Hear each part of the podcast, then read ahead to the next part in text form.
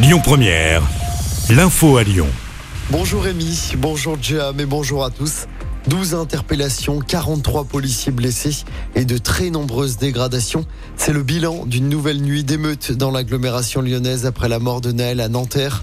Des violences urbaines recensées dans de très nombreuses villes de France pour la troisième nuit d'affilée. En France, hier, 667 personnes interpellées. Chez nous à Bron, un bus TCL a notamment été incendié. Même chose dans le quartier de la Pardieu. À Vénissieux, c'est le tram qui a été bloqué par des poubelles en feu. De nombreux tirs de mortier sur la police à Villeurbanne, à Saint-Priest ou encore à Vénissieux. À Villeurbanne, une école primaire a été prise pour cible. Le commissariat et la médiathèque de Rieux-la-Pape également. Le commissariat du 3e arrondissement de Lyon a aussi été attaqué la nuit dernière. Le raid a même été déployé pour sécuriser le quartier de Mermoz ou celui du Mas du Taureau à Vaux-en-Velin. En France, donc, à 667 personnes interpellées la nuit dernière.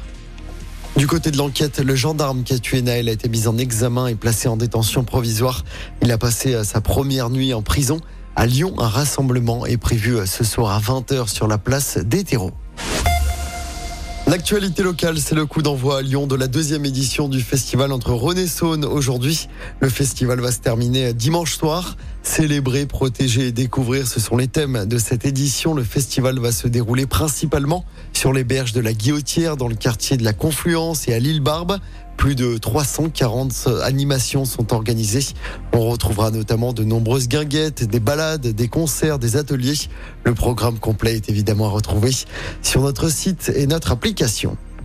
Le monde de la culture appelé à manifester ce vendredi à Lyon pour protester contre la baisse des subventions accordées par la région aux établissements et aux différentes structures culturelles. La manifestation doit débuter ce midi devant l'hôtel de région à Confluence. Avis aux usagers du métro lyonnais. Le métro B, attention, sera totalement à l'arrêt ce week-end. C'est toujours à cause des travaux de prolongement de la ligne vers Saint-Genis-Laval.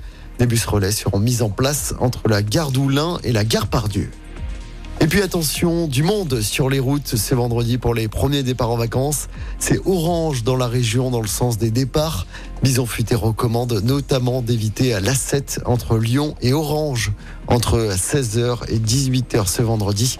Le trafic en revanche sera fluide pour le reste du week-end. Écoutez votre radio Lyon Première en direct sur l'application Lyon Première, lyonpremière.fr et bien sûr à Lyon sur 90.2 FM et en DAB+. Lyon Première